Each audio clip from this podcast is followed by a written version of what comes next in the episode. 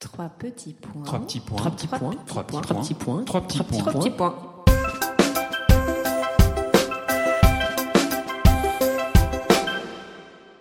Trois petits points est un podcast dédié à la littérature, aux passionnés de lecture, ceux qui détestent finir un livre, qui rechignent à le fermer et surtout, surtout qui pleurent à l'idée de quitter les personnages avec qui ils viennent de passer du temps et se sont attachés. Bonjour Alix. Bonjour Julie. Un des derniers qui m'a marqué, c'est Vivre ensemble, le quatorzième ouvrage d'Émilie Fraîche, publié chez Stock. Vivre ensemble, c'est un livre dont on a parlé avant même la sortie littéraire, parce qu'il a fait l'objet d'une polémique sur laquelle on va revenir. Mais surtout, c'est un livre juste et sans concession qui parle de la famille recomposée. Perso, j'ai eu beaucoup de mal à le reposer parce que c'est un sujet qui me touche tout particulièrement.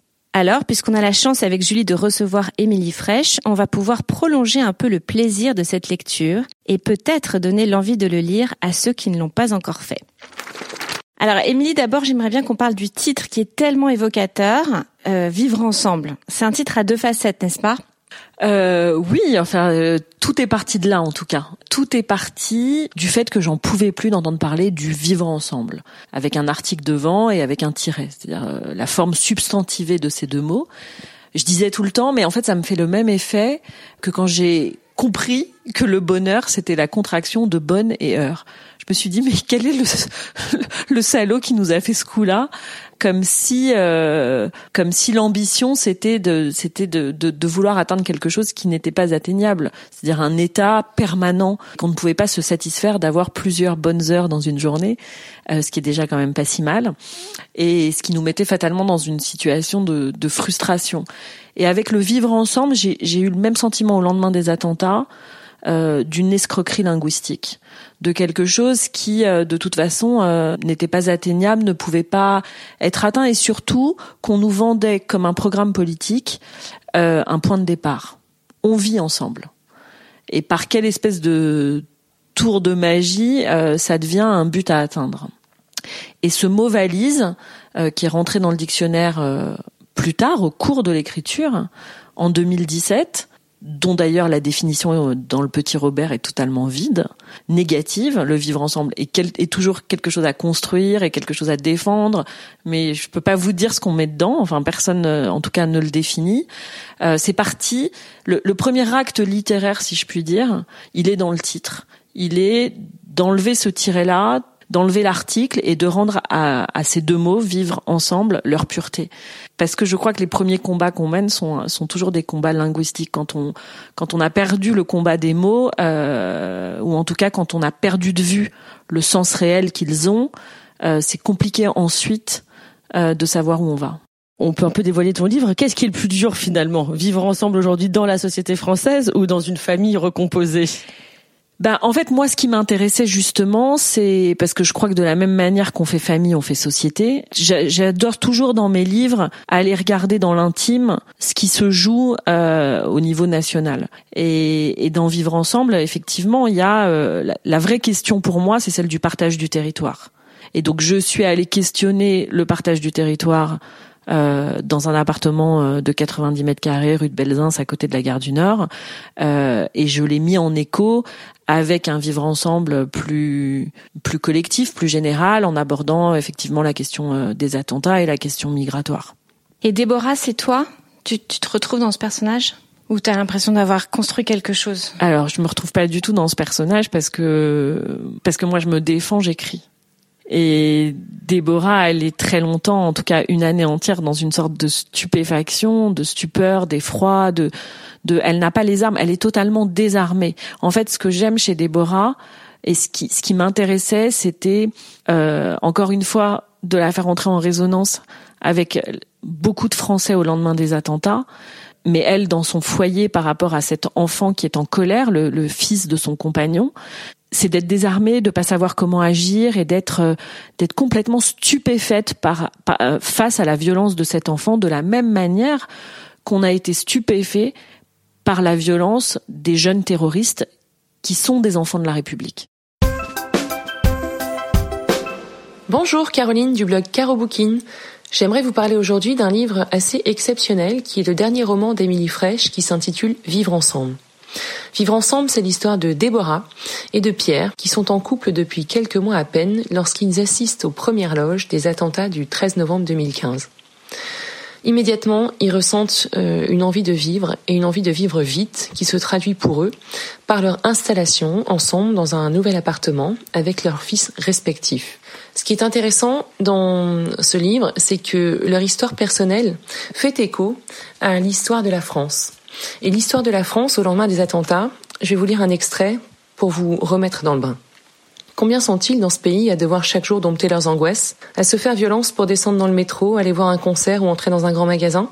Combien sont-ils à se laisser envahir par des images de carnage en déposant leurs enfants à l'école, à suspecter l'autre, tous les autres, les noirs, les arabes, les convertis, les barbus, les chauffeurs Uber, les voilés de banlieue, les sans-sacs, les avec, les tordus, les mutiques, les pas sympas, les bizarres, et à se dire dans la foule d'un stade que tout pourrait s'arrêter là, comme ça, en pensant désormais que vivre libre est devenu une forme de courage ou de résistance Déborah s'interroge et les gens autour d'elle, happés par leur smartphone, ne lui semblent ni inquiets ni paniqués.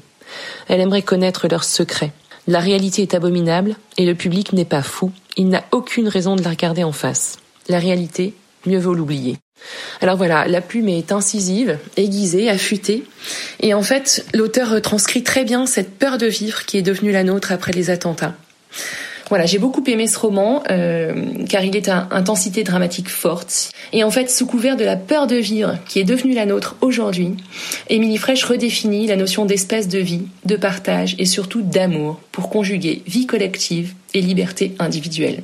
Et j'ai trouvé que c'était diablement réussi. Merci. Alors Salomon, c'est l'enfant terrible qui exprime sa colère et sa rage, par exemple, lors de ce déjeuner au McDo où il lâche à Déborah « Tu sais, de toute façon, tout ce que tu fais, ça ne sert à rien. Tu ne seras jamais à mon goût et je te ferai toujours la guerre. » C'est très fort pour un enfant d'exprimer aussi clairement et violemment sa haine de sa belle-mère, non? Il me semble au contraire que c'est très naturel parce que les enfants, contrairement aux adultes, euh, sont sans filtre. Et il est le fruit d'un couple qui n'a jamais réussi à vivre ensemble. Euh, on continue à vivre quand on a des enfants avec quelqu'un, on, continue à vivre avec ces gens-là au-delà de la séparation. Quand j'écrivais ce livre, je me disais mais en fait, euh, quand on quand on fait des enfants avec quelqu'un, il faut être sûr de pouvoir s'en séparer. Et cet enfant-là, Salomon, il incarne pour moi euh, ce, qui, ce, qui, ce qui est pire dans les couples qui sont séparés, c'est l'instrumentalisation des enfants.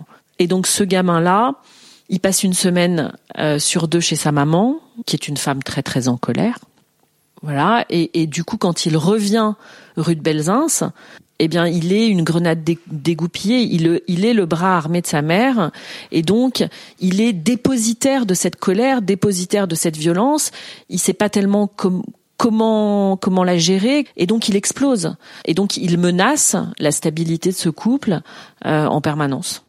Et alors, qu'est-ce qui fait tenir Déborah? Parce que tout à l'heure, tu disais qu'elle est, elle subit finalement, elle est, elle contemple un peu euh, ce qui se passe dans sa vie pendant un an, mais elle tient aussi, parce qu'elle pourrait partir quelque part. D'autant plus que pour elle, ça doit être tellement compliqué de voir son propre fils euh, malheureux puisqu'il s'entend pas du tout avec Salomon. Donc qu'est-ce qui l'a fait tenir Déborah? Ce qui fait tenir Déborah aussi, c'est que la différence dont souffre ou qui touche Salomon, euh, qui est la précocité, est quelque chose qui n'est qui est très flou, qui est très vague. D'abord, il y a un déni euh, de l'autre parent, de Pierre. Qu'est-ce que c'est que la norme en fait? Quand on, on, parle de vivre ensemble, vivre avec l'autre, l'autre et ses différences. Cet enfant-là, il est, c'est un enfant précoce, mais euh, il a une différence qui socialement n'est pas visible tout de suite forcément. Et donc, ce qui se joue avec Déborah et qui m'intéressait encore une fois parce que ça rentre en résonance avec le vivre ensemble de manière collective, c'est le doute c'est la peur et c'est le fait d'osciller entre une extrême lucidité ou au contraire une grande paranoïa. À un moment donné, Déborah ne sait pas si c'est elle qui est parano ou si c'est cet enfant qui va vraiment très mal. Alors oui, les, crises euh, sont là, elles sont présentes, elle peut, elle peut les, elle peut les raconter, elle peut s'en souvenir. Mais est-ce que pour autant, Salomon constitue un danger pour elle, pour son fils, pour son couple. Il y a toujours ce moment où, où, Pierre va lui dire mais euh, enfin en même temps ça va c'est juste un enfant qui, qui, est en colère. Ça peut s'arrêter là. Et je crois que c'est la vraie réflexion qu'on a euh, à avoir sur la violence. Le corollaire de la violence c'est le passage à l'acte. Tant qu'il n'y a pas de passage à l'acte Il n'y a pas de violence et c'est toute la question du terrorisme. Pourquoi les juges antiterroristes marchent sur des œufs? Parce que c'est la seule manière criminelle, en matière criminelle, où ils doivent agir en amont, avant le passage à l'acte. Est-ce que Pierre et Déborah abordent la question de la famille recomposée de la même façon? Car c'est un couple qui fonctionne envers et malgré tout, on a l'impression. En réalité, c'est un couple qui réchappe de justesse aux attentats des terrasses et leur inconscient obéit à cette injonction politique de l'époque qui est vivre ensemble dans la sphère intime. Et donc dans une sorte d'état d'urgence émotionnelle, au lendemain de, voilà du 13 novembre, euh, Déborah se retrouve presque malgré elle euh, à visiter un appartement. Elle l'appelle et il arrive dans cet endroit et dit on le prend. Et ce que ça traduit pour moi, c'est la résistance dont les Parisiens ont fait preuve au lendemain de ces attaques sans précédent. C'est aussi la volonté de vivre, la volonté d'être dans la joie, la volonté d'aller de l'avant, d'être dans quelque chose de super positif. Euh. Et donc voilà, ils y vont. Ils y vont, ils prennent cet appartement, ils réfléchissent pas beaucoup en fait. Ils sont dans quelque chose d'assez instinctif, animal, qui moi me les rend très sympathiques parce que très vivant. Alors Émilie, bon, la famille recomposée, c'est ce que tu vis dans ton quotidien. Tu t'en es inspirée, tu l'as dit, en romançant évidemment l'histoire. Est-ce que quand tu écrivais, tu t'es auto-censurée? Est-ce qu'il y a des choses que tu t'es interdite d'écrire? C'est l'impression que le livre donne. Pas forcément justement. Moi, je pense que tu es allée encore plus loin que ce que, mais je ne sais pas. Je suis pas. En fait, on ne sait pas. Voilà, on, sait pas. la question, on ne sait pas. non, non. En réalité, je n'écris jamais sur ma vie j'écris à partir de ma vie. Pour moi, la littérature, c'est aller dans des endroits où on n'a pas le droit d'aller. C'est euh, pouvoir montrer à l'autre, au lecteur, aussi, pas toujours, mais parfois, ce qu'il y a de pire en nous, ce qu'il y a de moins valorisant. On passe notre vie à se valoriser. Vous regardez aujourd'hui sur les réseaux sociaux, vous voyez Instagram, on passe sa vie à se mettre en scène, à essayer de montrer à quel point on est beau, on est riche, intelligent, on est sexy. La littérature, c'est tout l'inverse de cela. Et c'est ça qui, qui permet pour moi la fraternité entre le lecteur et, l'écrivain et aussi entre les gens qui se passent des livres. C'est que tout d'un coup, vous prenez un livre et vous dites, ah ok, en fait, je suis pas aussi horrible que ça. Mais lui aussi, il est comme moi, il est un peu minable, il est un peu, il est pas très grand, il est, il fait ce qu'il peut. Et donc, aller mettre en scène une femme qui tout d'un coup a vraiment du mal avec l'enfant de l'autre, c'est hyper tabou mais c'est pour ça que je l'ai fait. Et c'est très courageux. Est-ce que tu as fait relire euh, le livre à ton compagnon? Euh, Oui, bien sûr. Mais mon compagnon, il a une une une, euh, une grille de lecture euh, complètement différente parce qu'il est, il a la lecture et il a la vie à côté. Et donc la vie à côté, c'est moi qui m'occupe de son fils, qui lui fait ses goûters d'anniversaire, qui le couche tous les soirs, qui lui fait à dîner, qui l'emmène en vacances. Et donc euh, il voit bien que le livre, euh, même s'il y a des y a des choses qu'il a pu reconnaître de lui, de son fils, etc. Il, il comprend très bien le processus de création, que c'est un point de départ et qu'après je, je, je, je, réinvente, je construis. Enfin, c'est il comprend ce que c'est qu'un acte artistique. Alors, son ex-compagne, elle, en revanche, elle a, elle a eu du mal à voir l'acte artistique. Elle s'est insurgée au moment de la sortie du livre. Elle a obtenu un encart dans le livre. Est-ce que ça t'a blessé cette procédure? Comment t'as réagi? Euh, honnêtement, j'ai pas été euh, blessée par cela. Je, je c'est fidèle à son attitude depuis le début. C'est une sordide histoire euh, de femme, euh, voilà, qui a mal digéré la séparation. enfin, même pas la séparation, la non-histoire avec le père de son fils, hein, puisque puisqu'elle m'oblige à porter atteinte à sa vie privée. Je suis obligée de dire qu'elle a fait un enfant dans le dos de cet homme, qu'elle n'a jamais été avec lui, qu'elle a passé dix ans à lui pourrir la vie, et que du coup, c'était le l'apothéose pour elle, le, le moyen supplémentaire de nous attaquer, de nous faire du mal, etc. Moi, je suis une maman de trois enfants. Si j'ai le sentiment qu'on touche un cheveu de mon enfant, la première chose que je fais, surtout si j'ai la garde pleine comme elle l'a juridiquement, je prends mon fils tout de suite. Si elle me laisse en garde alternée, c'est qu'elle considère quand même qu'il n'est pas si malheureux. Un. Deux, si je considère que le livre porte réellement atteinte à la vie privée de mon fils, je vais jusqu'au bout de la démarche et je demande l'interdiction. Je m'en fiche de l'argent, je ne demande pas d'argent. Elle, elle a renoncé a demandé l'interdiction du livre pour demander derrière 60 000 euros, qu'elle n'a pas eu. Et donc, tout cela participe à prouver que son, son but n'est pas la protection de son enfant, parce que comment on peut vouloir protéger son enfant en le, en le mettant sur la place publique? Euh, le pauvre malheureux Joseph s'est retrouvé à la rentrée avec des gens qui lui ont dit mais c'est vrai tu as menacé ta mère d'un couteau euh, ta belle-mère d'un couteau de cuisine. Et donc non non Joseph ne m'a jamais menacé d'un couteau de cuisine c'est Salomon qui menace Déborah et donc elle a participé de cette euh, dilution, de cette dilution de, de, de, de, de la frontière entre la réalité et la fiction. Et, et moi, je, enfin, d'un point de vue humain, je trouve ça extrêmement dangereux pour son enfant. Pas aujourd'hui, pas demain, mais quand il aura 18 ans, 20 ans, de se dire, ma mère me voit, m'a vu, me voyait comme cet enfant, comme ce, comme ce personnage de roman, Salomon, qui est un personnage en souffrance. Et ça, pour moi, c'est la plus grande des blessures. Et je pense que euh, elle, elle a voulu se faire plaisir en, se, en, se, en donnant cette interview fracassante. En, elle n'a pas obtenu un un encart euh, d'un point de vue judiciaire. C'est moi qui ai accepté un encart en, en, en échange de quoi elle renonçait à demander l'interdiction et le comme elle voulait demander l'interdiction du livre au nom de son enfant, comme elle partage l'autorité parentale avec le père, il fallait qu'elle attaque le père devant le juge aux affaires familiales. Et je trouvais que de mettre un enfant dans ce conflit de loyauté judiciarisé, c'est ce qui est pire. L'enfant se fiche du roman. Ce qui compte aujourd'hui et ce qu'elle a cassé, c'est le lien avec son père. Et donc aujourd'hui, cet enfant se retrouve avec des, des, des parents qui ne se parlent plus. Et euh, moi, j'ai la chance de m'entendre divinement bien avec le père de mes, de mes trois enfants, et je sais la paix que c'est pour eux et pour tous les enfants de divorcer, d'avoir des, des, parents qui s'entendent. Euh, c'est précieux. Oui, et c'est tout ça que je raconte aussi dans le livre. Je veux évidemment pas euh, donner la fin du livre, mais on peut quand même dire qu'elle est inattendue et glaçante.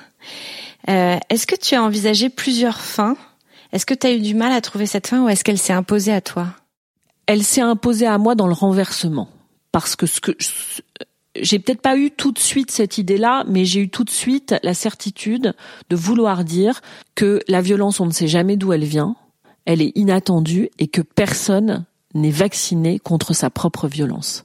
Et donc, sans déflorer la fin du livre, on a cet enfant, le fils de Pierre, euh, Salomon, qui est le fruit d'un couple qui n'a jamais réussi à vivre ensemble, qui est dépositaire d'une violence terrible, d'une colère, d'une mésentente entre ses parents, et à l'inverse, il y a Léo, qui est cet enfant absolument solaire, euh, issu d'un couple mixte entre un entre une juive et un musulman, euh, mais de deux parents euh, intelligents, euh, qui ont l'intelligence des rapports humains, euh, qui sont des amis.